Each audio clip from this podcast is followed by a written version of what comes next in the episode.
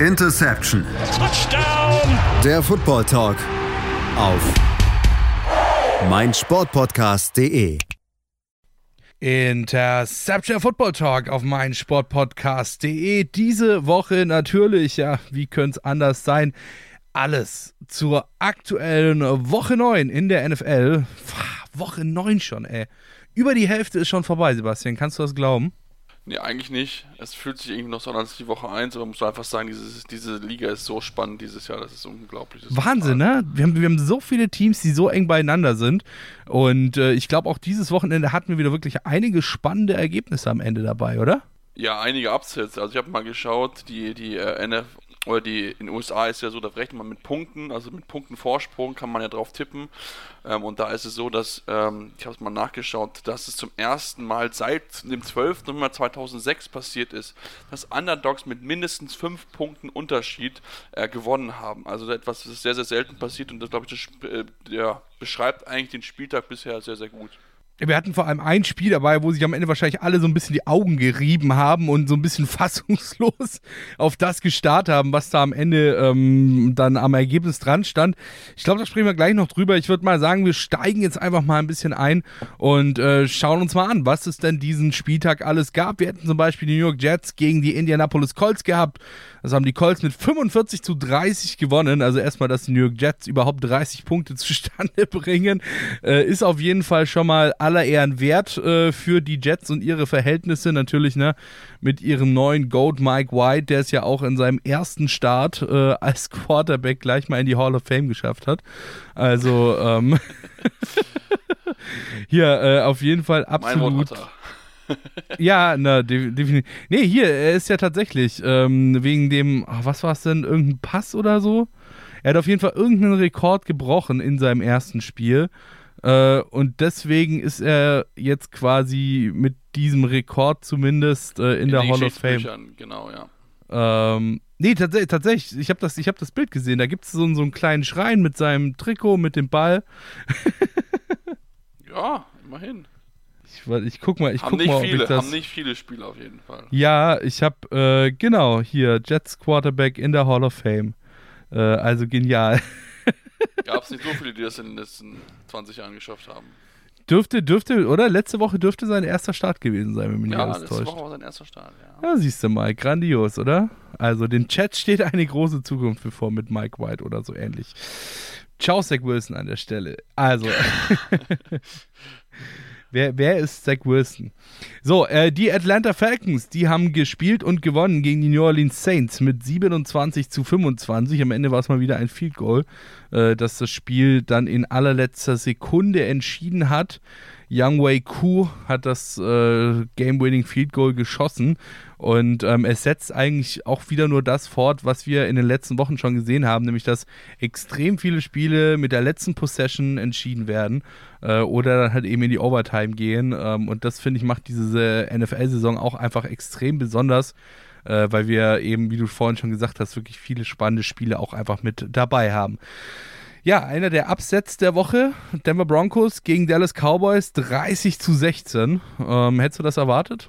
Nee, nicht mal ansatzweise. Also ja gut, die, die, die, ähm, die, die Broncos sind ja gut gestartet eigentlich in die Saison und so weiter, aber gerade auch nach der, nach der letzten Woche, wo ja die, äh, die Bengals mit ihrer, äh, die Bengals sage ich schon, die Cowboys mit ihrer Backup-Quarterback gegen die Vikings gewonnen haben, Hätte ich jetzt nicht gedacht, dass sie das Spiel gegen die Browns, äh, gegen die Broncos, jetzt habe ich es gerade, äh, herschenken. Also das war wirklich sehr, sehr beeindruckend, wie es die Broncos gespielt haben, von Anfang bis Ende wirklich eine starke Performance und da muss man einfach sagen, das haben sie sich verdient und ja, bei den Cowboys, sage ich mal so, ganz, ganz schnell abhaken eigentlich, weil ähm, ja, so ein Spiel kann mal passieren, sollte zwar nicht passieren, aber wie gesagt, es ist halt ähm, ja, schnell abhaken, damit man nicht da weiter gucken kann, denn die NFC ist ja durchaus eng beieinander. Das erste Spiel, das ich im ersten Slot an diesem Sonntag geguckt habe, als Einzelspiel natürlich, New England Patriots gegen Carolina Panthers. 24 zu 6 haben die Patriots das Spiel gewonnen, um nicht zu sagen dominiert. Sie haben es vor allem geschafft, ähm, Christian McCaffrey größtenteils aus dem Spiel rauszunehmen. Beziehungsweise, gut, ich weiß nicht, ob Donalds einfach nicht geschafft hat, ihn anzuspielen oder er vom Gameplan her nicht angespielt werden sollte, was ich mir tatsächlich nicht vorstellen kann. Aber ähm, Christian McCaffrey hat kaum stattgefunden, ne? Ja, das stimmt. Liegt aber, glaube ich, einfach meiner Meinung nach daran, dass wir, glaube ich, jetzt immer mehr das Gefühl dafür bekommen, dass nicht Sam Darnold damals, also Sam Darnold auch einer der Probleme gewesen ist bei den Jets, aber nicht das einzige. Das wissen wir ja, aber Sam Darnold, der sieht. Nee, gut, wobei, also ich meine, Sam Darnold sieht jetzt auch nicht wirklich gut aus. Ich, ich wollte es gerade sagen, Sam Darnold sieht jetzt auch bei den Panthers nicht sonderlich gut aus. Und ähm, das ist halt, das ist halt jetzt für die, äh, für die Panthers jetzt ein riesengroßes Problem, denn sie haben ein fünftes Jahr gezogen, das heißt, sie müssen nächstes Jahr mindestens garantiert 18 Millionen Euro zahlen, äh, Dollar zahlen.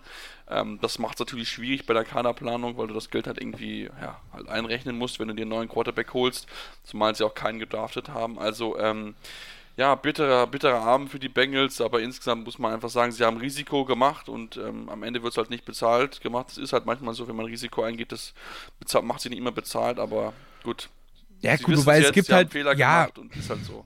Ja, aber ich bitte dich, es gibt Risiken, die lohnt es sich einzugehen, ja. Ähm, und es gibt Risiken, da sagt dir eigentlich der Hausverstand, ey, lass mal, mach mal nicht. Und sorry, aber Sam Darnold, der bei den Chats überhaupt nichts gezeigt hat, ja. Ähm, ich meine, wir hatten ja keinen Hoffnungsschimmer irgendwie von Sam Darnold gesehen. Äh, natürlich, klar, bei den Chats liegt es auch einfach an der generell dysfunktionalen äh, Franchise. Aber sind wir mal ehrlich, ähm, es hat ja auch nicht wirklich viel eigentlich Anlass gegeben, äh, Sam Darnold, äh, sage ich mal, mit einer größeren Aufgabe bei einem anderen Team zu betrauen, geschweige denn ihm dann sofort 18 Millionen Dollar zu zahlen. Also beim besten Willen, äh, ich verstehe das nicht so ganz. äh, da, hätten, da hätten sie sich, da hätten sich lieber Cam Newton zurückgeholt, der wäre wahrscheinlich noch um einiges günstiger gewesen als 18 Millionen. Ja, sie haben wahrscheinlich einfach gesagt, okay, wir möchten halt ihn uns halt zwei Jahre angucken, aber jetzt können wir schon nach einem halben Jahr sagen, okay, gut, das war halt eine viele Investition. So, dann Overtime Game. Tatsächlich das einzige in dieser Woche bislang. Ich meine, wir haben ja noch ein Spiel ausstehend. Wie ihr wisst, wir nehmen hier Montagnacht auf äh, oder Montag spätabend. Äh, insofern haben wir natürlich noch ein Spiel ausstehend. Aber bislang das einzige Overtime-Spiel dieser Woche. Minnesota Vikings gegen Baltimore Ravens und das haben die Ravens gewonnen mit 34 zu 31. Ähm, dann gehen wir dann, dann machen wir mal gleich mal weiter und zwar mit dem Upset des Wochenendes und zwar wirklich, also äh, ich glaube, damit hätte äh, niemand gerechnet. So, das, das hat wirklich niemand kommen sehen und ich glaube, Menschen, die da drauf gewettet haben, geschweige denn Menschen, die da genau dieses Ergebnis vorhergesagt und gewettet haben, äh, die dürften jetzt wahrscheinlich ja scheiße reich sein, auf gut Deutsch gesagt. Äh, die Buffalo Bills haben mit 6 zu 9 verloren gegen die Jacksonville Jaguars. I'm out. Ja, da, da, fällt einem auch nichts anderes zu ein. Also, wir wissen ja, dass die Bills Offense bisher jetzt noch nicht so den Rhythmus hat aus, aus der vergangenen Saison, aber gegen so eine unfassbar schlechte Passverteidigung. Tut mir leid, Jaguars-Fans, aber es ist einfach so, das ist, die Passverteidigung ist nicht gut äh, mit den bisher gewesen. Da nur sechs Punkte zu erzielen. Huh. Also. Naja, also sorry, aber es liegt ja bei den Jaguars jetzt nicht nur an der Passverteidigung, dass sie stinken. Nee, äh, bisher Fall, in dieser Saison. Also sorry, halt aber Trevor Lawrence zum Beispiel konnte halt bislang auch noch nichts zeigen. Erstens, weil die O-Line shit ist, zweitens, weil die Receiver shit sind.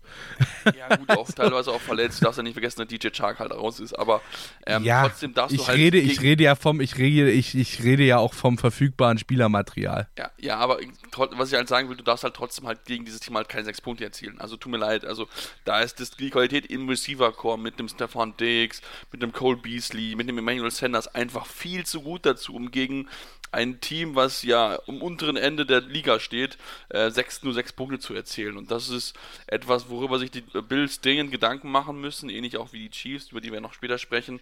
Ähm, das ist einfach, ja, offensiver Rhythmus ist da einfach nicht vorhanden gewesen aktuell. Und da müssen sie gucken, dass sie ähm, wenn die Big Plays nicht funktionieren, andere Wege finden mit Play Action, Running Game und so weiter, um einfach nicht so auszurechenbar zu sein und die, man dieses Warten auf das nächste Big Play. Sie müssen wirklich gucken, dass sie konstant auch mit, was ich, ähm, Short Intermediate Passing Game einfach Yards gewinnen können, um so dann auch ja, mal Zeit von Uhr zu nehmen und dann auch wirklich dann so einen schwachen Gegner, der dir vielleicht deinen Big Plays wegnimmt, einfach zu besiegen. Die Miami Dolphins haben es mal wieder geschafft zu gewinnen. 17 zu 9 gegen die Houston Texans. Und äh, auch, ja, es war ein interessantes Wochenende. Auch die New York Giants haben als Ausnahme gewonnen. Grüße an der Stelle an Kevin. Äh, 23 zu 16 gegen keinen geringeren als die Las Vegas Raiders, die, man muss es ihnen aber auch einfach zugestehen, äh, in der letzten Woche halt einfach die Scheiße am Schuh hatten. Äh, erst die Geschichte mit Henry Rux, ähm, wo er eben, ja, DUI, also entweder völlig drauf oder völlig besoffen, beziehungsweise ich glaube, es war nur völlig besoffen in seiner, in seiner, äh, äh, in seinem Fall. Ähm, ja, eine Frau totgefahren hat, man kann sich anders sagen, also wirklich. Mit 250 km/h innerorts. Wie bitte? Ja, genau, richtig. Und mit 1,65 Promille. Ähm, ich glaube, das müssen wir jetzt hier auch gar nicht aus, weiter ausführen, wie scheiße das war. Ich habe mich da persönlich auch sehr drüber ausgelassen auf meinem Twitter-Account. Äh, könnt ihr da an der Stelle auch gerne mal auschecken. Ähm, ich weiß nicht, also ganz kurz nur vielleicht nochmal meinen Standpunkt. Ich finde es generell daneben, sich betrunken ans Steuer zu setzen. Ich persönlich fahre generell nie, wenn ich Alkohol getrunken habe, beziehungsweise, und das kann noch so wenig gewesen sein, ja. Ähm, und Du hast dementsprechend, kein ja. Auto. Hä? Du bist ja auch Freizeitstudent, du fährst sowieso nur Bahn. Nee, das stimmt nicht. Ich habe tatsächlich ein Auto. Und äh, wenn ich weiß und wenn ich weiß, dass ich äh, irgendwo Fahrer bin, dann trinke ich eine Spezi äh, oder eine Apfelsaftschorle, aber nichts Alkoholhaltiges. Und äh, wiederum andersrum, äh, wenn ich was getrunken habe, dann setze ich mich nicht ans Steuer und laufe lieber eine Stunde, äh, anstatt mich irgendwie hinter Steuer zu setzen. Und dann gab es ja noch die andere Geschichte. Das war, glaube ich, ein Defensivspiel, ein Cornerback, wenn mich nicht alles täuscht. Genau, Damon Arnett. Äh, genau, äh, ein Cornerback der Raiders, äh, der, was war bei ihm das Problem, äh, glaube ich, mit Waffen TikTok- rumgefummelt hat, ne? Genau, der ist bei TikTok mit Waffen rumgelaufen und hat gesagt, I'm gonna kill someone. Ist jetzt Stark. mittlerweile auch entlassen worden von den Raiders. Die haben ihn heute am Montag entlassen. Ja, äh, das, das können sich bei den Raiders vielleicht die Fans äh, erlauben, aber eben nicht die Spieler. Äh, denn wir kennen ja alle das äh, gute alte Stichwort, äh, you beat us on the field, äh, we'll beat you on the par in the parking lot. So, Ja, übrigens, die, übrigens noch, noch kurz dazu. Ähm, Ja. wir, zu den Raiders. Ähm, also jetzt von ihren ersten fünf Picks aus dem damaligen Draft, wo Annette und Rux gekommen sind, ist nur noch ein einziger Spieler in ihrem Roster. Das ist auch schon ein Zeichen dafür, dass da nicht viel richtig läuft. Aber man wollte ja Charac Good Character Guys holen, laut. Genau. Ähm, ah ja, hier steht es übrigens. Hier steht es übrigens sogar. Raiders cutting former first round cornerback Damon Arnett. Ja. So, äh, weiter geht's im Text und zwar mit den äh, Los Angeles Chargers. Die haben gewonnen mit 27 zu 24 gegen die Philadelphia Eagles. Äh, und dann, ja, last but not least, in unserem Schnelldurchlauf die Arizona Cardinals, die ich weiß jetzt nicht, ob ich sagen soll, wenig überraschend, weil es ja eigentlich wenig überraschend ist, aber unter den Vorbezahl äh, unter, unter den Bedingungen, dass ähm, sowohl Kyler Murray, also äh, ihr Quarterback, als auch ihr äh, Wide Receiver Number One mit äh, DeAndre Hopkins raus waren mit äh, sehr, sehr deutlichen 31 zu 17 gegen die San Francisco 49ers gewonnen haben, äh, was einfach auch letzten Endes nur das zeigt, was wir alle eigentlich schon wussten, dass äh, die 49ers zumindest so, wie ihr Roster momentan dasteht, auch keinen Blumentopf in dieser Liga gewinnen werden.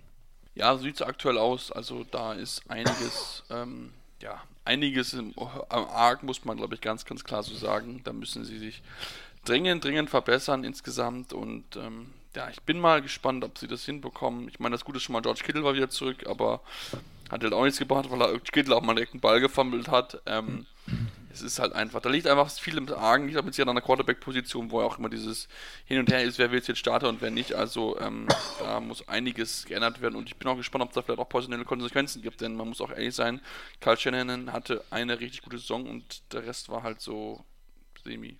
Ich wollte gerade sagen, das Problem ähm, sehe ich persönlich auch einfach bei der Quarterback-Position bei den 49ers.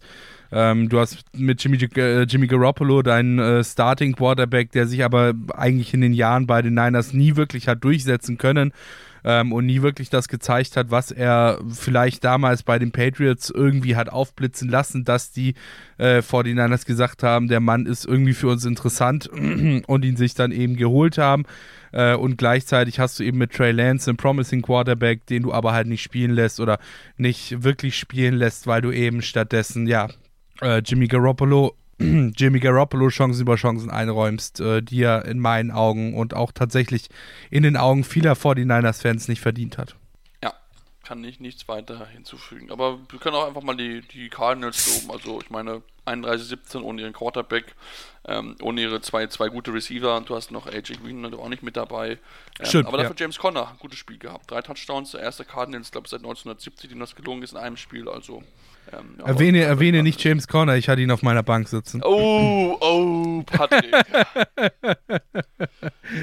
Ja, diese Fantasy-Saison läuft schon wieder bei mir. Äh, ich habe in allen Ligen irgendwie oder in einigen Ligen habe ich, habe ich äh, hier äh, äh, Mr. Mr. Derrick Henry zum Beispiel gepickt. Äh, auch sonst habe ich mehr IR-Spieler momentan als äh, Spieler, die irgendwie aktiv auf irgendwelchen Rostern momentan stehen. So in einer Liga zum Beispiel haben wir drei IR-Spots und alle drei sind belegt. Cool. cool, Was danke, läuft. Ja, Hammer. So, äh, ich kotze mich gleich noch ein bisschen mehr über Fantasy aus und das mache ich natürlich äh, in einer Pause. und in genau die gehen wir jetzt nämlich auch. Wir melden uns gleich wieder hier bei Interception der Football Talk auf meinsportpodcast.de. Bis gleich. Schatz, ich bin neu verliebt. Was? Drüben. Das ist er. Aber das ist ein Auto. Ja, eben. Mit ihm habe ich alles richtig gemacht. Wunschauto einfach kaufen, verkaufen oder leasen. Bei Autoscout24. Alles richtig gemacht. Und da sind wir auch schon wieder zurück hier bei Interception Football Talk auf meinsportpodcast.de. Ja, im, äh, vor der Pause, da sind wir mal so ein bisschen die Spiele des vergangenen Wochenendes durchgegangen. Und äh, jetzt wollen wir uns natürlich dann noch drei Spielen genau widmen. Die aufmerksamen ZuhörerInnen unter euch werden es schon gemerkt haben, welche drei Spiele gefehlt haben und äh, werden sich vielleicht auch denken können, zumindest beim ein oder anderen Spiel, warum wir über genau dieses Spiel noch ein bisschen genauer reden wollen. Und ähm, ich denke mal, das Spiel mit dem meisten Redebedarf, einfach nur weil äh, rund um dieses Spiel äh, extrem viel passiert ist und natürlich auch aufgrund des Ergebnisses. Ähm, ziehen wir mal ziehen wir mal an der Stelle einfach vor an die erste Stelle und das ist natürlich das Spiel der Green Bay Packers gegen die Kansas City Chiefs. Das ist nicht ganz so gut gelaufen für die Packers. Ähm, sagen wir mal, die ganze letzte Woche ist eigentlich gar nicht mal so gut gelaufen für die Packers. Das Spiel haben sie mit 7 zu 13 verloren ähm, gegen die Kansas City Chiefs, die ja hier bei uns auch schon äh, viel gescholten waren. Natürlich jetzt allerdings nicht den, nicht den stärksten Gegner mit den Green Bay Packers hatten. Denn äh, was sehen wir, wenn wir auf das äh, Roster der Green Bay Packers zu diesem Spiel gucken? Passing Jordan Love. Oh mein Gott, Jordan Love hat gespielt und nicht, ähm, und nicht Aaron Rodgers. Woran hat das denn gelegen, Sebastian? naja, Aaron Rodgers wurde positiv auf das Coronavirus getestet. Und Oh nein, aber war er denn nicht geimpft? er war doch immunized, hat er doch so schön gesagt. Ach stimmt, genau, der, der frisst ein Medikament, das ausschließlich zur äh, Behandlung von Wurminfektionen bei Tieren gedacht ist äh, und bei Menschen äh, Vergiftungen hervorrufen kann, anstatt sich impfen zu lassen. Thumbs up für diese Intelligenz. Ja, und immer hat er den, hat er den äh, Tipp bekommen von einem, von einem guten, guten Freund, guten Freund hat er gesagt, Joe Rogan, der man ja eigentlich eher aus anderen Dingen kennt. Genau, äh, Joe Rogan, der auch für seine super intelligenten Takes bei seinem Podcast äh, bekannt ist. Äh, und natürlich als, äh, ich weiß nicht, CEO, glaube ich, oder so, äh, der UFC äh, auch extrem viel medizinische Expertise mitbringt. Ja. Also ich persönlich, ich persönlich äh, höre eigentlich auch immer auf CEOs von äh, Mixed Martial Arts Kampfsportligen und nicht auf meinen Arzt. Ähm, Finde ich, finde ich, ist eine probate, ein probates Mittel, oder? ja, natürlich, auf jeden Fall. Also ich würde auch lieber dem Mann auf der Straße vertrauen, als jemand, der das studiert hat. Genau. Nee, aber jetzt mal ganz im Ernst und ohne Flachs. Ähm, Aaron Rodgers hat sein Team angelogen. Aaron Rodgers hat die Öffentlichkeit angelogen, beziehungsweise sagen wir mal nicht angelogen, sondern ähm, intelligent verschleiert. Intelligent verschleiert. Äh, oder zumindest aus seiner Sicht intelligent verschleiert. Er hat nämlich, wie du gesagt hast, gesagt, äh, nicht, dass er geimpft ist. Äh, er hat nicht gesagt, dass er vaccinated ist, beziehungsweise das Covid-19-Vaccine bekommen hat, sondern er hat nur gesagt, dass er immunized ist. Und immunized, klar, normal, alle sprechen über Impfung und dass eben eine Immunisierung äh, oder eine dauerhafte Immunisierung nur über eine groß angelegte Impfkampagne funktionieren kann. Ähm, und äh, dass eben, ja, dass eben diese Immunisierung nur über eine groß und gut angelegte Impfkampagne funktionieren kann. Ähm, dementsprechend haben natürlich alle gedacht, als Aaron Rodgers gesagt hatte, er sei immunisiert, äh, dass er damit meine, er sei geimpft. Ähm, turned out, er hat sich diese Woche infiziert und natürlich musst du dann ja auch, äh, wenn du infiziert bist, gibt es ja auch verschiedene Regelungen für Geimpfte und Nicht-Geimpfte. Als Geimpfter zum Beispiel kannst du schneller wieder aus diesem äh, Covid-Protokoll entlassen werden. Ähm, als Nicht-Geimpfter musst du äh, die kompletten 14 Tage auf diesem Covid-Protokoll äh, absitzen, beziehungsweise äh, es gibt auch eine Möglichkeit, dann getestet wieder rauszukommen, ist aber ungemein schwieriger, als äh, wenn du geimpft bist. Und ähm, im Zuge dessen kam dann raus, hoppla die hopp, er ist nicht geimpft. Ähm, und er hat sich äh, stattdessen, und jetzt kommt das Beste, homöopathisch äh, behandeln lassen. Na, der Gute gegen Covid-19, äh, gegen Corona, ja. Ähm, große Scheiße, vor allem für sein Team denn sie können jetzt nicht auf ihn zurückgreifen, sind davon ausgegangen, dass er geimpft ist, dass sie selbst im Falle einer möglichen Erkrankung bzw. Infektion mit dem Coronavirus ähm, dann wieder schneller auf ihn zurückgreifen können. Alles Essig, der gute Herr Rogers ist nicht dabei. So, und das letzten Endes befeuert im Grunde genommen doch eigentlich nur das, was wir am Anfang der Saison schon an Problemen hatten zwischen den Packers und Aaron Rodgers, oder? Ja, eigentlich schon. Also das ist auch wirklich erstmal unabhängig davon zu sehen, ob man jetzt pro Impfung steht oder, oder dagegen. Ähm, ich denke, dass der, der Kommentar von Adrian Franke, den ich an der Stelle nochmal empfehlen kann, hat das sehr gut zusammengefasst eigentlich. Es geht nicht darum, ob er geimpft ist oder nicht. Es geht darum, dass er einfach ja, gelogen hat, sich einfach nicht an Regeln gehalten hat, die die Spielervereinigung in der, ja, mit der Liga beschlossen hat. Das ist quasi wie ein Tarifvertrag und was da drin steht, daran muss man sich halten und kann dann nicht sagen, ja, ich, ich verfolge nur die Regeln, die mir gefallen. So hat er es ja gesagt bei der Pat McAfee Show. Ähm, auch kann ich nur jedem empfehlen, sich das mal in Ruhe auch anzuhören, damit sich jeder auch sein eigenes Bild machen kann kann. Ähm, aber im Endeffekt ist es einfach ja die Fortsetzung dieses ganzen Drama, der aktuell um Aaron Rodgers geworden ist und ähm, auch wenn es nur ein Meme war bei NFL-Memes, ähm, ich, fand ich eigentlich dieses Statement sehr passend, dass Aaron Rodgers nie wie Brad Favre werden wollte, aber er ist genau er geworden. Und das ist halt einfach, ja, Brad, er macht sich halt das Leben halt nicht einfacher dadurch, er macht sich auch die Chance auf einen Super Bowl-Titel dadurch nicht einfacher, denn sagen wir mal so, die Packers sind sehr gut aktuell. Das Problem ist jetzt durch diese ganze Verletzung der, der Regeln, die aufgestellt worden sind, gibt es eine Investigation, also eine Untersuchung der Liga.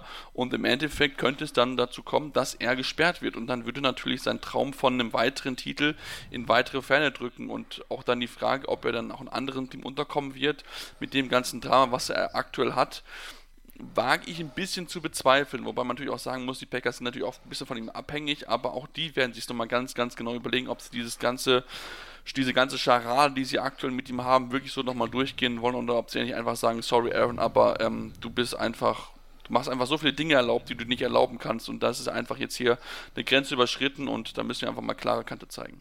Gut, ich meine, für die Packers stellt sich jetzt halt im Grunde genommen die Frage, wollen sie einen Quarterback, der auf Weltklasse-Niveau spielen kann. Ja. Und ähm, auch noch spielt, muss man auch sagen. Er hatte das ja, mal, also jetzt bewiesen letztes ja. Jahr. Ähm, wie gesagt, der auf Weltklasse-Niveau spielen kann. Ich meine, wir wissen nie, was kommt. Ähm, es kann mal ganz schnell gehen mit Quarterbacks, äh, dass dann eben nicht mehr dieses Weltklasse-Niveau da ist. Deswegen sage ich jetzt, der auf Weltklasse-Niveau spielen kann. Ähm, und äh, genau, wollen sie diesen Quarterback haben oder wollen sie einen Quarterback haben, der verlässlich ist, der zu seinem Wort steht und der vor allem auch ein äh, guter, guter, ja, Teamleader ist, weil was anderes bist du als Quarterback im Grunde genommen nicht, ähm, der ein guter Teamleader ist und dafür vielleicht auch zwischendurch mal seine Fuck-Up-Games hat. Ähm, Spiele, in denen er nicht gut spielt, Spiele, ähm, die aufgrund von ihm, aufgrund seiner fehlenden Arm-Strength oder vielleicht auch aufgrund seines Game-Managements mal verloren gehen aber sich halt eben in den Dienst des Teams stellt und dann auch dementsprechend immer da ist. Das ist jetzt im Grunde genommen doch die Frage, die sich die Packers stellen müssen.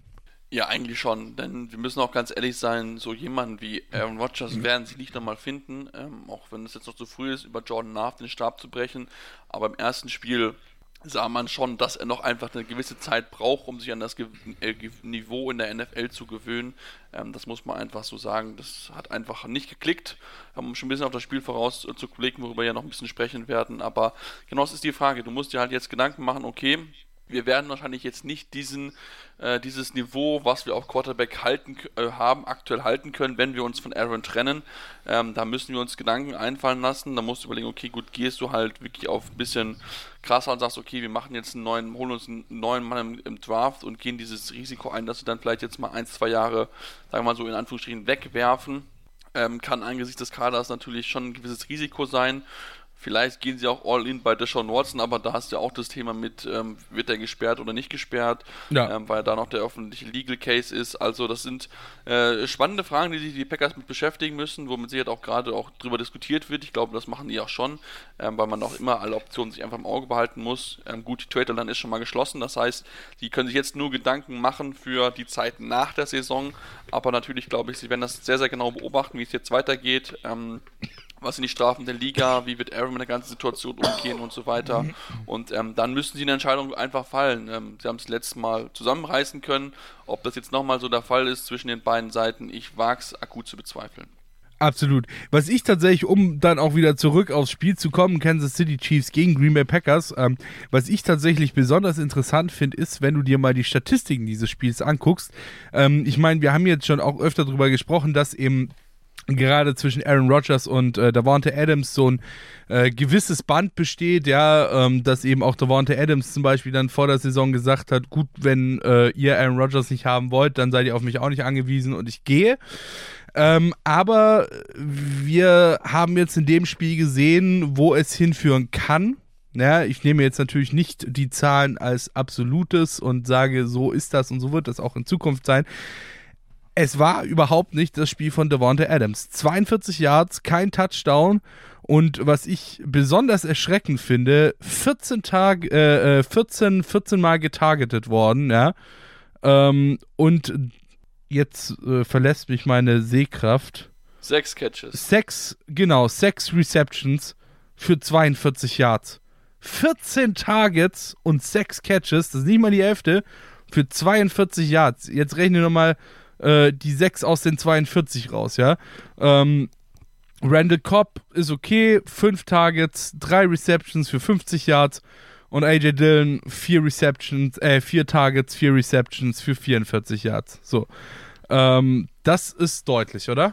Ja, das ist schon, ein Unterschied. Also du hast schon gemerkt, dass, dass Jordan Love bewusst natürlich auch Devontae Adams gesucht hat, weil er halt einfach genau weiß, dass er sichere Hände hat bei diesen 14 Targets musst du aber auch sagen, dass halt nicht jedes Target catchbar war für Devontae Adams. Da waren einige Würfe dabei, die Jordan Love ja komplett verfehlt hat. Im Endeffekt, deswegen würde ich jetzt nicht nur die Schuld bei Devontae Adams suchen. Nee, hab, ich hab's ja, nee, nee, ich hab's, ich ja jetzt auch nicht Devontae Adams angelastet, sondern Jordan Love. Ja, also wie gesagt, das ist, glaube ich, einfach, woran man einfach arbeiten muss. Du brauchst Zeit auf dem Trainingsfeld, Zeit in den Spielen, um einfach so eine Connection aufzubauen. Aber wir wissen natürlich auch von anderen Beispielen, dass gerade junge Quarterbacks mit Star-Receiver schon ein bisschen schwieriger haben. Es gibt andere Beispiele, wo es funktioniert hat, jetzt zum Beispiel bei Kyler Murray und DeAndre Hopkins in, bei Arizona, aber zum Beispiel, wenn wir jetzt gucken, Baker Mayfield und OBJ hat nicht funktioniert, Dak Prescott und Des Bryant hat nicht funktioniert. Also ähm, das ist etwas, was wir beobachten müssen. Ich würde es nach einem Spiel nicht überbewerten, weil er insgesamt ja, Jordan Love es nicht geschafft hat, den Ball zu bewegen. Viele Pässe, die einfach nicht gut geworfen gewesen sind, deswegen würde ich es jetzt nicht überbewerten. Also, ähm, aber natürlich trotzdem etwas, was wir im Auge behalten können. Aber zumindest mal das Gute ist aus Devonta Adams Sicht, er wird weiterhin wohl, auch, auch wenn Aaron Rodgers nicht dabei ist, wohl die Anspielstation Nummer 1 in der Offense bleiben, was auch absolut Sinn macht. Absolut. Und äh, was ja auch noch tatsächlich, was auch eigentlich ein bisschen peinlich ist, ähm, aber was wir halt auch noch dazu sagen müssen, ist, auch wenn Aaron Rodgers jetzt zwei Wochen raus ist, auch wenn Aaron Rodgers jetzt drei Wochen raus ist, passiert einfach nicht. Das ist der Wahnsinn. Die äh, Green Bay Packers stehen mit 7 und 2 momentan da, sieben Siege und zwei Niederlagen. Ähm, und die Minnesota Vikings und Chicago Bears gleich auf, was die äh, Win Percentage angeht, bei drei Siegen und fünf Niederlagen. Also äh, die Packers haben da jetzt erstmal ein ordentliches Puffer sich erarbeitet.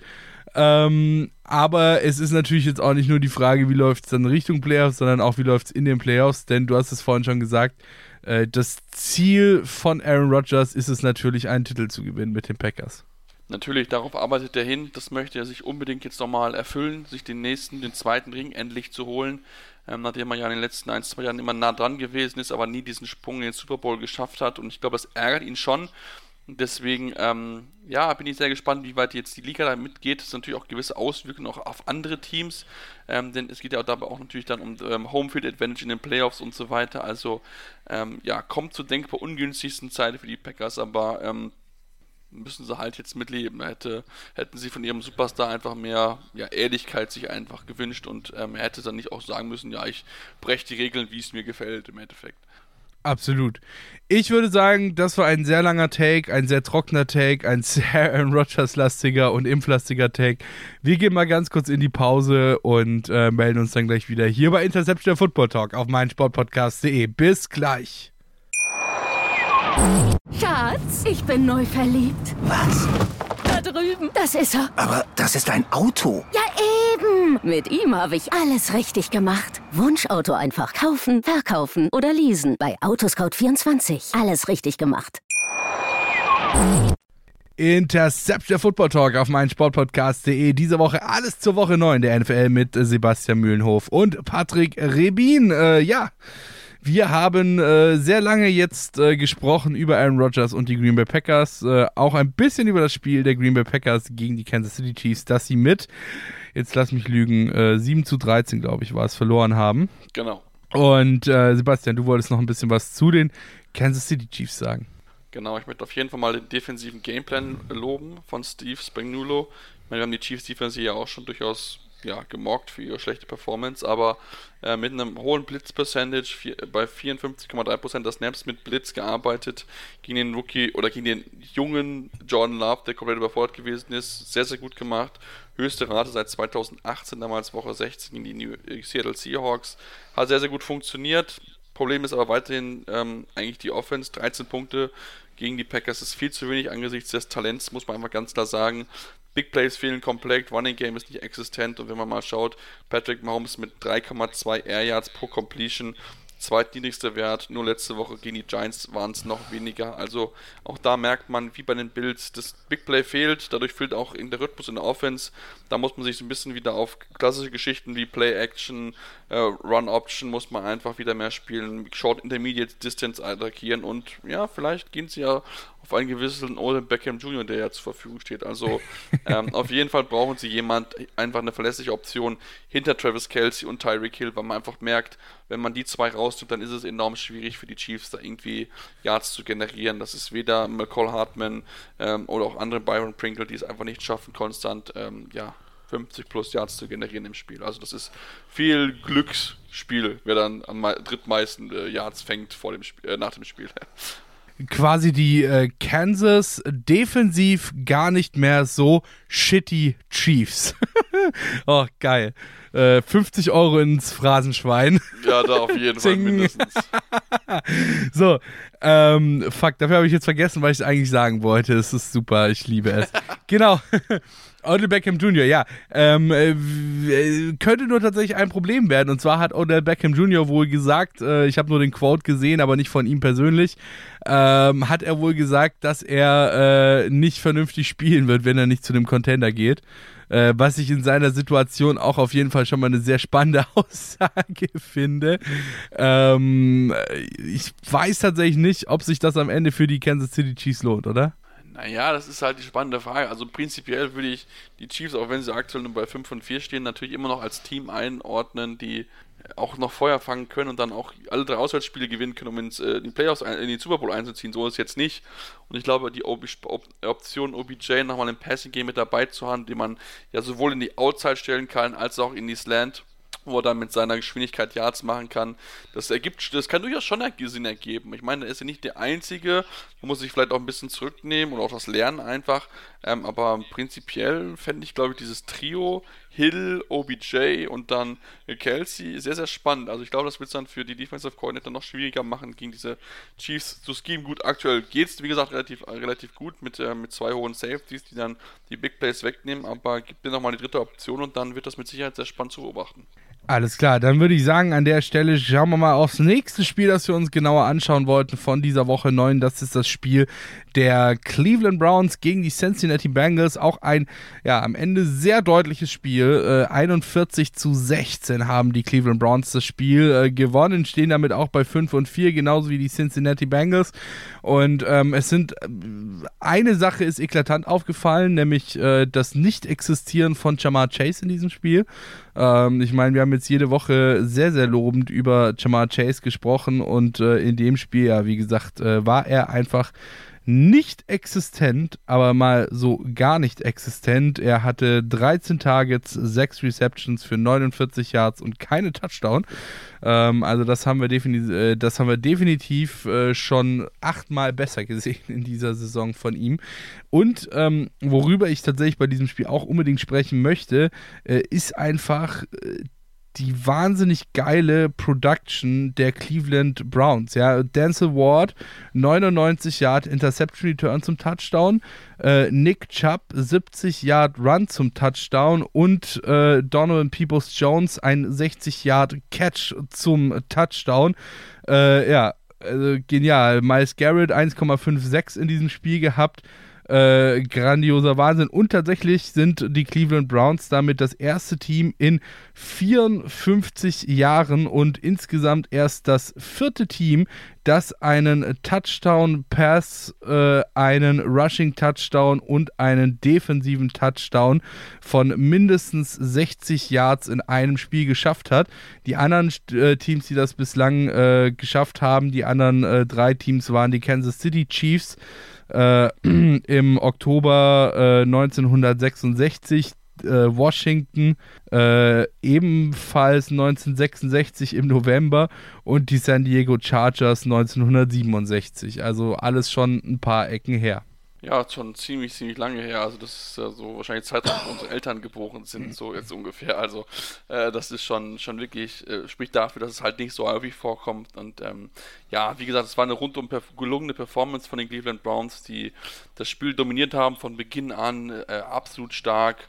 Drei Interception gefangen von von Joe Burrow, der ähm, eigentlich gar keinen so schlechten Tag hatte, auch wenn man das vermuten kann bei drei Interceptions, aber insgesamt hat, hat einfach alles nicht so ganz funktioniert. Ähm, die Bengals, nachdem sie ja vor zwei Wochen richtig, richtig gut ausgesehen haben, mit 5 und 2 auch die Division angeführt haben, sind jetzt so ein bisschen auf den harten Boden Tatsachen zurückgeholt worden, ähm, hat nichts funktioniert, offensiv keinen Rhythmus gefunden und ähm, ja, die Browns haben bewiesen, dass sie auch kein, dass sie auch ohne OBJ sehr, sehr gut sein können, haben viel den Ball rumgespielt, also glaube ich, kein Spieler hatte mehr als fünf Targets insgesamt, ähm, haben viele Spieler einfach mit ins, äh, ins Gaining Gameplay eingebaut und ähm, genau das ist das, was Evan Stefanski machen möchte und wie gesagt, hat sehr, sehr gut funktioniert jetzt in diesem Fall. Ähm, aus Browns Sicht hoffen natürlich, dass es möglichst lange so bleibt, aber wir haben es auch gesehen, dass es nicht immer dort der Fall ist. Also da ähm, ja, hat es jetzt mal gut geklickt und dann hat man auch dieses Spiel entsprechend klar gewinnen können.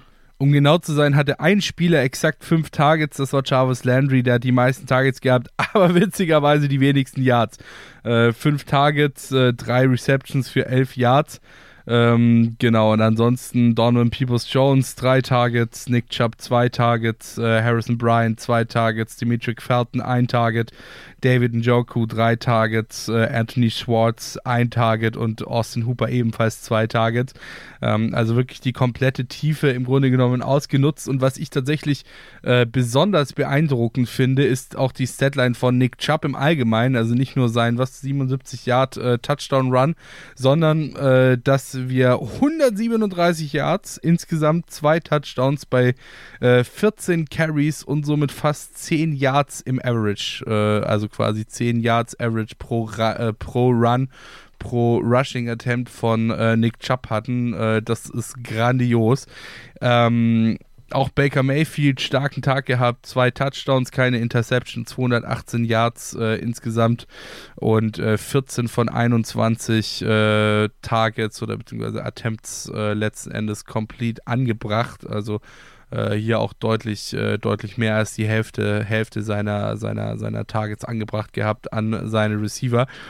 Mm, jetzt ist natürlich die Frage, ähm, wie sehr wird den Cleveland Browns Odell Beckham Jr. fehlen? Ich meine, wir haben es gerade vorhin schon so ein bisschen über die Möglichkeiten gesprochen, dass Odell Beckham Jr. eventuell bei den Kansas City Chiefs passen könnte. Er ist seit heute, glaube ich, offiziell äh, auf dem Waiver ähm, genau. und kann geclaimed werden vom Waiver. Ähm, wie sehr meinst, denkst du, wird OBJ den Cleveland Browns fehlen? Ich meine, das Problem ist ja so ein bisschen, dass er ja eigentlich nie wirklich dort angekommen ist, in meinen Augen. Genau, ich, also ich glaube im Endeffekt, er wird ihn, wird ihn gar nicht fehlen, bin ich ganz ehrlich bin. Also, ähm, so gut auch OBJ als Footballspiel durchaus ist, ähm, man muss einfach sagen, es hat einfach nicht funktioniert. Wenn wir uns mal angucken, ähm, die von ESPN gibt es das sogenannte Quarterback-Rating, wo man das ein bisschen genauer einfach ist als das Passer-Rating. Und da hatte Baker Mayfield seit 2019 ein Quarterback-Rating von 58. 100, 100 ist maximal, wenn er Richtung Odell Beckham Jr. geworfen hat. Und diese ja, diese, dieses Deadline ist ein Platz 57 von 52 Quarterback- und Wide Receiver-Duos mit mindestens 125 Würfen. Ich denke, das spricht relativ gut dafür, dass es einfach überhaupt nicht geklickt hat zwischen den beiden. Wer jetzt schuld ist im Endeffekt, ich glaube, da sind beide nicht ganz unbeteiligt. Ich muss einfach sagen, sie haben einfach keine Connection aufbauen können. Ähm, OBJ hat Bälle fallen lassen, Baker hat Bälle unterworfen im Endeffekt. Also das hat einfach ja, nicht funktioniert und ähm, deswegen war es, glaube ich, jetzt auch einfach Zeit, in man keinen Trade-Partner gefunden hat. Ich glaube nicht, dass er per Waiver weggeht, sondern dass er dann wirklich frei einen Vertrag holen kann, weil 7,5 Millionen Dollar ist schon einiges, denn auch gerade Container haben jetzt nicht so viel Cap-Space zur Verfügung. Ich glaube, die Chargers hätten noch am ehesten, das finde ich auch noch spannend, aber ob sie das Risiko gehen, das muss man dann natürlich entsprechend mal schauen und ob es dann auch ähm, OBJ dann auch freuen würde, ist nur das nächste Thema. Aber ähm, äh, ja, also ich denke, man ist es, glaube ich, glücklich aus Seiten von, von den Browns dieses Thema aus dem Building zu haben im Endeffekt, denn OBJ ist ja auch jemand, der gerne mal offen darüber spricht. Man hat es ja in den letzten Tagen vor der Trade Deadline so ein bisschen mitbekommen mit seinem Vater, der für ihn gesprochen hat. Dann hat auch LeBron James was zu ihm gemacht mit ähm, Free OBJ. Also von daher, ähm, ich glaube, beide Seiten jetzt froh auf einen Neustart und wir werden am Ende sehen, wer das richtig entschieden hat. Was ja auch irgendwo krass ist, weil LeBron James ja immer sehr vocal ist, was äh, Cleveland Teams angeht äh, dass er dann eben jetzt auch in gewisser Weise da die Position für Odell Beckham Jr. nicht für das, ja, für das Cleveland Team als äh, Akron, als Ohio Kid ähm, quasi, quasi bezieht. Äh, Finde ich dann auch sehr, sehr deutlich. Ich glaube, ich würde tatsächlich mal sagen, dass das, das zum Spiel größtenteils war. Oder hast du noch irgendwas dazu zu sagen? Nö, eigentlich glaube ich jetzt soweit nicht. Ähm, vielleicht noch die Browns D-Line, ähm, 19 Pressures gegen Burrow. Äh, Miles Garrett, du hast schon angesprochen, anderthalb, sechs mal wieder auf dem Weg dahin, dass er einfach, ja, äh, ein starkes Spieler hat, Defensive Player of the werden möchte. Man hat es, glaube ich, wieder ganz, ganz klar gesehen. Und vielleicht mal hervorheben, du hast gerade schon mit Jamar Chase erwähnt, Greg Newsom, ähm, starkes Spiel, vielleicht sein bestes bisher in, in Browns Uniform gegen Jamar Chase, hat er sehr, sehr gut gemacht. Also von daher, ähm, ja, war ein, ein rundum gelungener Tag für die Browns und die Bengals. Ähm, ja, abhaken, weitermachen. Ich denke, der, der, die Niederlage tut schon weh, klar, weil es deutlich gewesen ist, aber die Niederlage gegen die Jets letzte Woche hat noch mehr weh getan und da müssten jetzt wieder gucken, dass sie ihren offensiven Rhythmus finden, dass sie defensiv wieder ein bisschen besser stehen. Da muss man schon sagen, da haben sie jetzt einige Probleme bewiesen mal wieder ähm, und dann, ähm, ja, mal gucken, ob sie dann wirklich weiter mithalten können und ob dieses Hoch vom Saisonbeginn einfach, ja, mal eine gute Phase gewesen sind und dann wieder wie 2020er Bengals werden dann wieder irrelevant werden. Alright, so, ähm, dann würde ich sagen, schauen wir noch ganz kurz auf unser letztes Spiel, das wir uns äh, rausgesucht haben, um es näher anzuschauen, äh, bevor wir nochmal ganz kurz in eine letzte Pause gehen und das Spiel dann ausführlich noch besprechen. Das ist das Spiel der Tänze, äh, der, der, der Tänze, der Tennessee Titans, genau. Der, der Tennessee Titans, die haben gegen die Los Angeles Rams gespielt und 28 zu 16 gewonnen. Äh, es war jetzt nicht unbedingt das beste Spiel von Matthew Stafford, ne? Nee, das kann man sowieso ganz, ganz gut unterschreiben. Wirklich eigentlich einen Tag zum Vergessen gehabt. Ähm, stand unter konstantem Druck von den, von den Titans, die das wirklich sehr, sehr stark gemacht haben. Also wirklich richtig, richtig gut. Ähm, allein schon äh, Jeffrey Simmons, 5 Tackles, 6 Pressures, 3 Sacks allein in der ersten Halbzeit. Ähm, damit der erste oder der zweite Defensive Tackle seitdem es Next Gen Stats 2016 gibt, mit mindestens 6 Pressures und 3 Sacks in einer Halbzeit. Der andere war Calais Campbell, Woche 1 2017. Ähm, also das war wirklich richtig, richtig stark. Hat viel, viel Spaß gemacht, Titans zuzugucken. Wir hatten ja alle uns ein bisschen gefragt, wie sie ohne Derrick Henry sein werden. Und defensiv kann man definitiv sagen, das Team ist on point. Die Defen Defensive Line hat richtig Druck über alle Seiten und ähm, ja, breitet auch der guten Offensive Line der Rams, die ja bisher nur 8 Sacks erlaubt haben, ja, bis, bis, bis halt vor dem Spiel. Da waren es 5 in dem einen allein. Also das spricht schon dafür, dass die Titans da gerade eine ganz starke Wand aufgebaut haben. Wobei es natürlich auch offensiv grandios ist, was wir momentan von den Tennessee Titans sehen.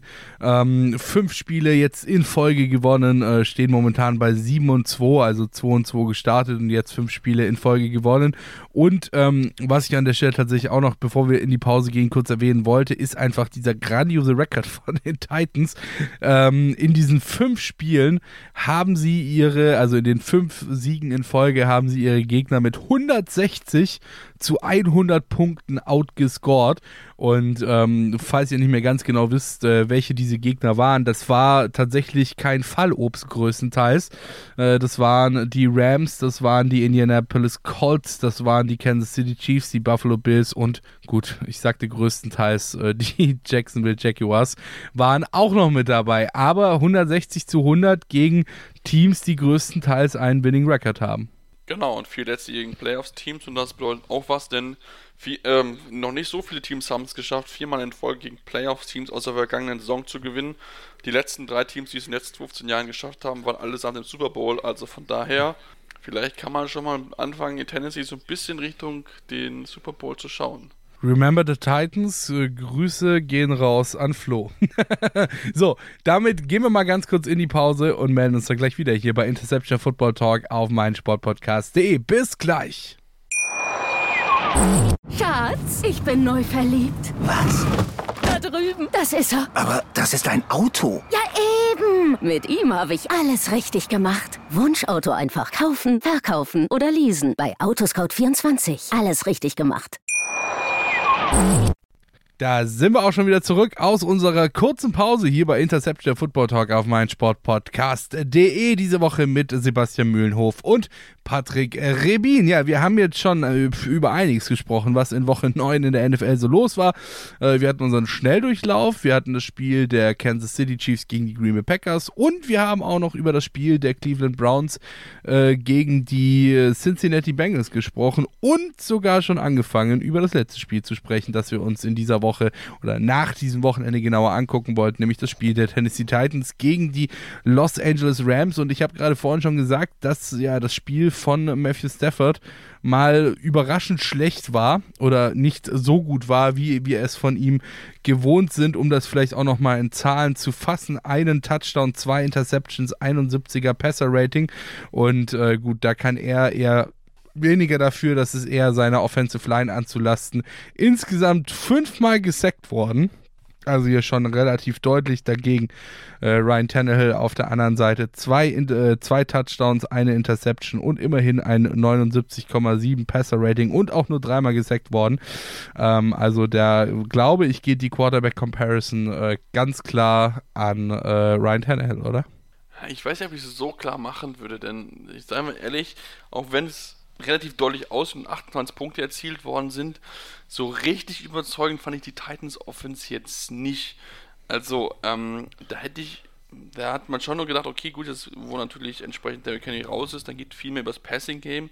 Aber dass du nur 143 Yards im Passing Game machst, klar, gut, gegen die gute Rams Defense, möchte ich jetzt nicht außer Acht lassen. Aber, ähm, ich fand, da ist noch einiges Luft nach oben. Also ähm, da muss viel mehr kommen, damit man hier wirklich gewinnt, weil die Defense, so gut sie auch spielt, kann er nicht jede Woche den Arsch retten, in Anführungsstrichen. Ähm, ich meine, sie haben es in den Turnover und die Punkte entsprechend gemacht und das nutzen können, die kurzen Field-Distanzen, beziehungsweise ein Pick Six sogar gehabt. Ähm, aber ähm, so richtig, richtig überzeugend fand ich es jetzt nicht. Ähm, zumal sie auch nur 69 Rushing Yards hatten, die wenigsten seit Woche 3 2020 lustiger Fakt, damals auch gegen die Stafford und die Lions gewonnen. Also damals bei den Lions, der gespielt hat, äh, mit 44, 41 damals. Also da war es ein bisschen high-scoringer als jetzt hier bei diesem 16 zu 28.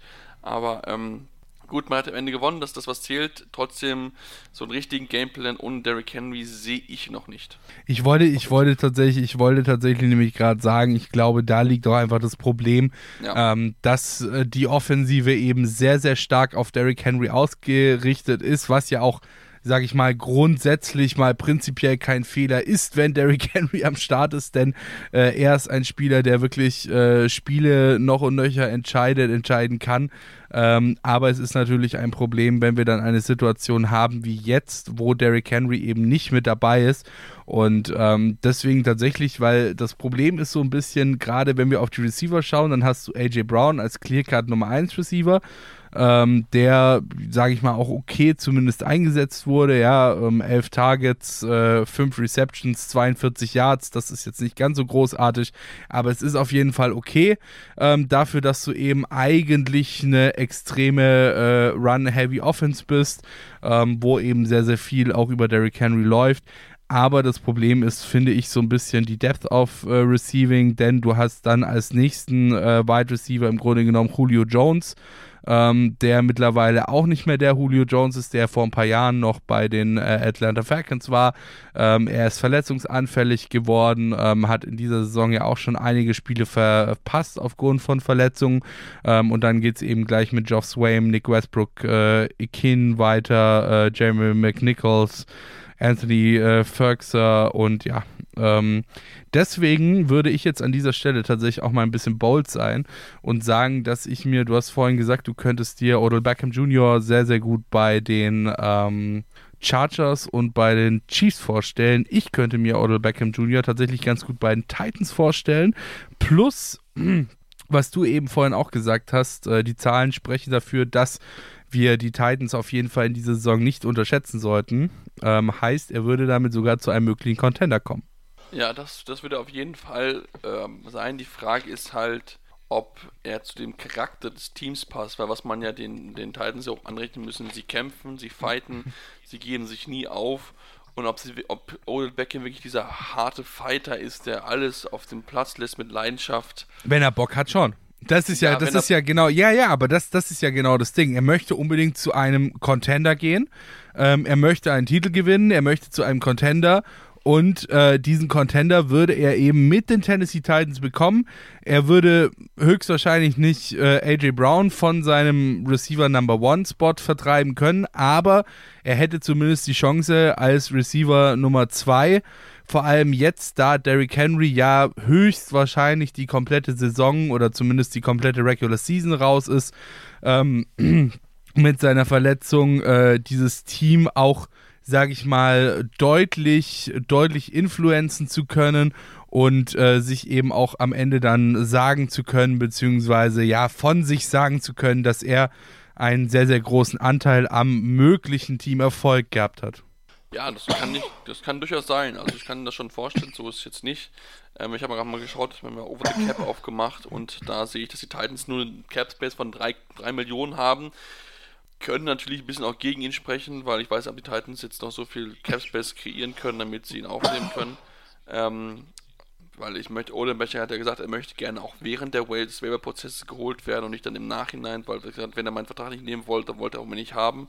Deswegen möglich ist es auf jeden Fall. Also ich denke, da gibt es auch Sicherheit auch andere Namen, die noch im Raum stehen, neben diesen drei von uns ins Spiel gebrachten Teams, aber ähm, ob das dann auch passieren wird, wir werden es abwarten. Ich glaube, er selbst präferiert ja, glaube ich, die Seahawks, wenn ich da richtig informiert bin. Ähm, und ob sie Seahawks auch machen wollen, wage ich auch mal zu bezweifeln. Gut, also die Seahawks haben jetzt nicht so den krassen Need eigentlich an Wide Receiver, wenn wir mal ehrlich sind. Du hast mit Lockett und äh, Metcalf eigentlich die zwei gesetzten Wide Receiver. Und ähm, dann, ja, gut, klar, kannst natürlich, kannst ihn natürlich als, sage ich mal in Anführungszeichen, Roster-Ballast mit aufnehmen. Ähm, aber ich glaube, dass er weder DK Metcalf, der die Saison ja auch eine grandiose Saison schon gezeigt hat, als auch äh, Tyler Lockett dann, sage ich mal, nachhaltig verdrängen wird können bei den Seattle Seahawks. Zumal die Seahawks auch in meinen Augen aktuell kein Contender sind. Aber das Genau. Das ist ebenfalls richtig. So, ich glaube, das war es dann auch tatsächlich zum Spiel der Tennessee Titans gegen die Los Angeles Rams. Oder hast du noch irgendwas anzufügen? Nö, eigentlich nicht.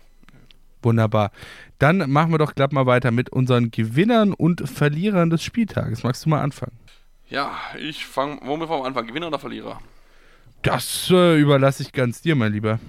Okay, gut, dann würde ich mal Gewinnerspannung in der Liga nehmen. Ich hatte das schon eingangs erwähnt. Ähm, ich fand das ziemlich cool. Also klar, als neutraler Fan, glaube ich, kann man das immer ein bisschen spannender sehen, als, als wenn du Fan von einem Team bist. Also ich glaube, als Cowboys-Fan hätte ich mich, glaube ich, am, Wochen am Sonntag sehr, sehr geärgert über den ganzen Spielverlauf. Aber insgesamt freuen wir uns doch, glaube ich, alle als neutrale Fans über enge Spiele, über Überraschungen. Das macht ja auch die Liga aus und beweist halt auch, dass halt schwache Teams auch gegen starke gewinnen können. Denn seien wir ehrlich, in der Bundesliga, ich glaube nicht, dass Bochum gegen Bayern gewinnen könnte. Aber es ist halt in der NFL durchaus möglich mit den Jaguars gegen die Bild. Also von daher ähm, spricht für Spannung, zeigt aber auch natürlich, dass jedes Team unlockbar ist und dass ist jetzt eine, äh, Anfang November natürlich auch noch ein spannendes Zeichen in den Playoffs, denn auch da kann es natürlich einige Überraschungen geben, wenn jetzt die Teams noch nicht in dem Rhythmus sind, wo sie vielleicht sein müssten, um wirklich konstant ihre Leistung auf einem hohen Niveau abzurufen und somit sich ja, zu positionieren, um in den Super Bowl einzuziehen. Das ist aktuell, glaube ich, enorm schwierig einzuschätzen, weil einfach kein Team äh, bisher fehlerfrei gewesen ist. Ja, absolut bin ich vollkommen bei dir. Dann mache ich mal weiter und zwar ebenfalls mit einem äh, Gewinner. Äh, und da würde ich jetzt an dieser Stelle tatsächlich, wir haben vorhin schon mal kurz drüber gesprochen, die New England Patriots äh, nennen wollen. Haha, ganz ohne Fanbrille und ganz objektiv, denn. Gar nicht. Naja, also komm schon. Äh, also ja, mittlerweile, mittlerweile stehst du äh, in der Division nur noch eine Niederlage hinter den Buffalo Bills, was aber halt auch daran liegen könnte, dass du einfach ein Spiel mehr hast als die Bills, die ihre Bye Week schon hinter sich haben äh, und somit ein Spiel weniger haben als die Patriots.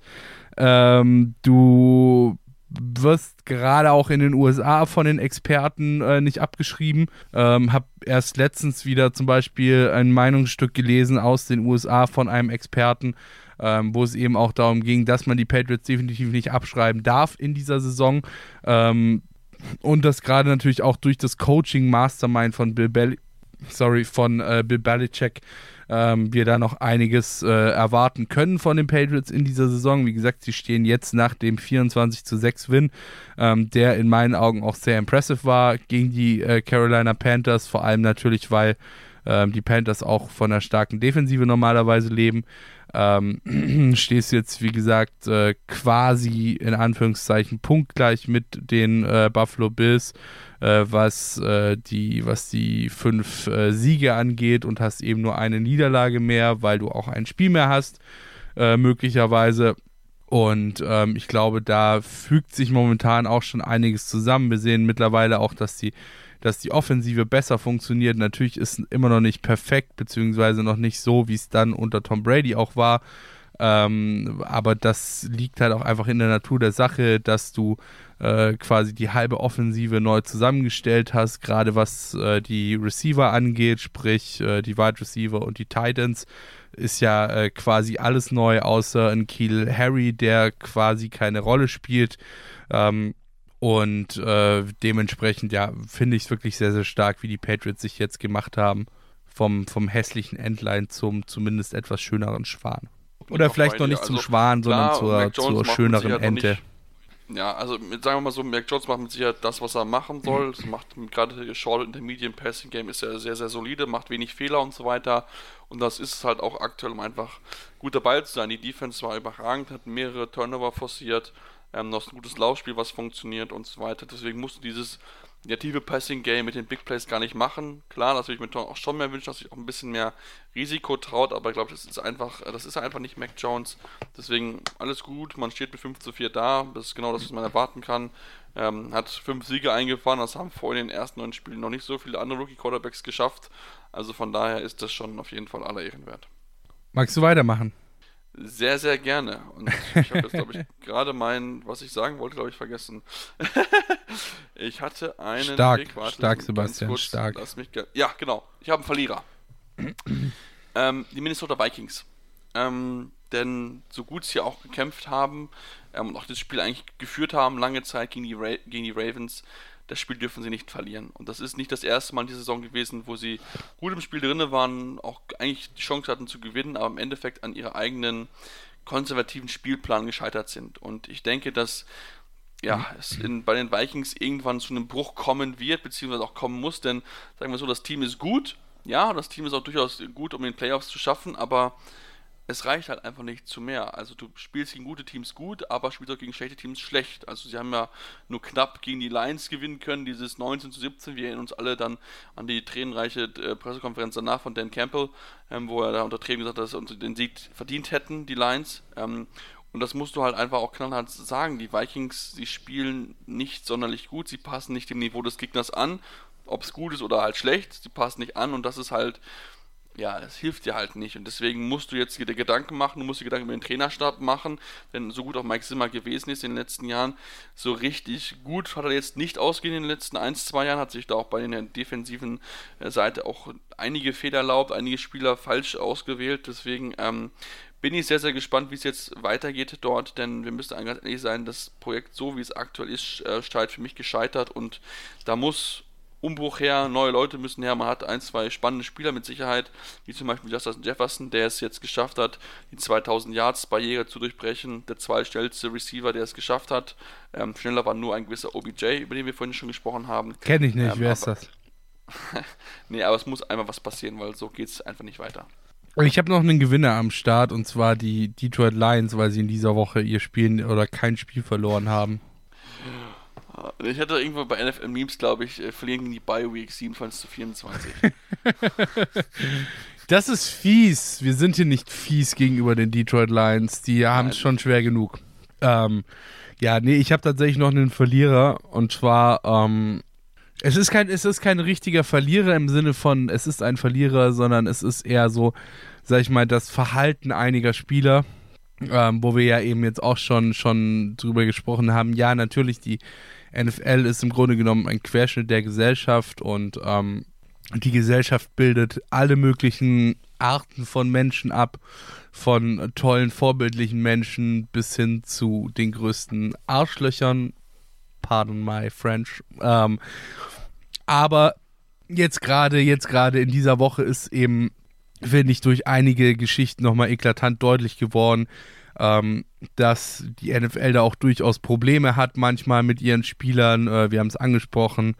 Ähm, Arnett äh, von den Raiders, ähm, die Allüren, die Odell Beckham Jr. mal wieder an den Tag legt, Henry Rux mit seiner Alkoholfahrt ähm, und äh, der, der dadurch, äh, der, der dadurch, ja, Tötung dieser Frau eben durch diesen Unfall ähm, wir haben es mit Aaron Rodgers gehört, ähm, der eben ja sein Team angelogen hat, der die Öffentlichkeit angelogen hat. Und ähm, ich finde, bei allen Persönlichkeitsstrukturen, die dieser Querschnitt der Gesellschaft NFL auch durch die Vielzahl an Spielern einfach abbildet, ähm, hast du als Profisportler, hast du vor allem auch als Profisportler äh, in einer Position wie ein Odell Beckham Jr., äh, wie ein äh, Aaron Rodgers, ähm, die ja wirklich als Stars gelten und eben sehr, sehr gro einer, einer, einer sehr, sehr großen Personenzahl auch letzten Endes sehr gut bekannt sind, ähm, auch einfach eine gewisse Vorbildfunktion in meinen Augen. Und ähm, diese Vorbildfunktion muss eben irgendwo dann auch umgesetzt werden. Du kannst dich privat abseits der Kameras, kannst du dich verhalten, wie du möchtest, ja, solange du niemand anderem damit schadest. Ähm, aber das, was gerade die beiden machen, ist natürlich äh, nicht off the record, sondern ist vor laufenden Kameras beziehungsweise ähm, gegenüber dann auch JournalistInnen einfach, wenn sich ein Odell Beckham Jr. eben mal wieder äh, sehr, sehr vielleicht auch ein bisschen zu hochnäsig äußert. Ähm, und das finde ich ist einfach schwierig. Das geht nicht, äh, gerade als Star, ähm, der, sag ich mal, auch einen gewissen Einfluss auf äh, andere Menschen hat, auch auf jüngere Menschen hat. Ähm, Gerade natürlich auch, was diese Impfgeschichte angeht, bei Aaron Rodgers und so weiter und so fort. Und ich würde mir da wahrscheinlich einfach auch so ein bisschen mehr, ja, so ein bisschen mehr Awareness äh, der NFL-Profis wünschen darüber, was sie tun und äh, wie ihr Tun in der Öffentlichkeit dann auch aufgenommen wird. Geil Monolog. Nein, überhaupt gar nicht. Hast du noch was, Sebastian? Nee, ich glaube, das ist, glaube ich, eigentlich so ein schönes, schönes Schlusswort im Endeffekt. Deswegen würde ich da jetzt gar nichts mehr, mehr antun wollen. Und wie gesagt, also ähm, es gibt leider, es ist, ist, halt, wie gesagt, es ist halt, ein, du hast schon gesagt, es ist einfach ein Teil der Gesellschaft und es ist halt, es sind halt nicht einmal alles gute Menschen mit dabei. Das muss man halt leider, leider so sagen. Alles klar. Dann würde ich sagen, ähm, war das das Wort zum Sonntag, das Wort zum vergangenen Sonntag, zum NFL-Sonntag. Und äh, damit schließen wir die Folge auch wieder hier zur Woche 9. Ähm, nächste Woche geht es dann natürlich, wie gehabt, weiter mit Woche 10 und dem Rückblick auf die dann beendete Woche 10. Soweit wollen wir aber noch gar nicht denken.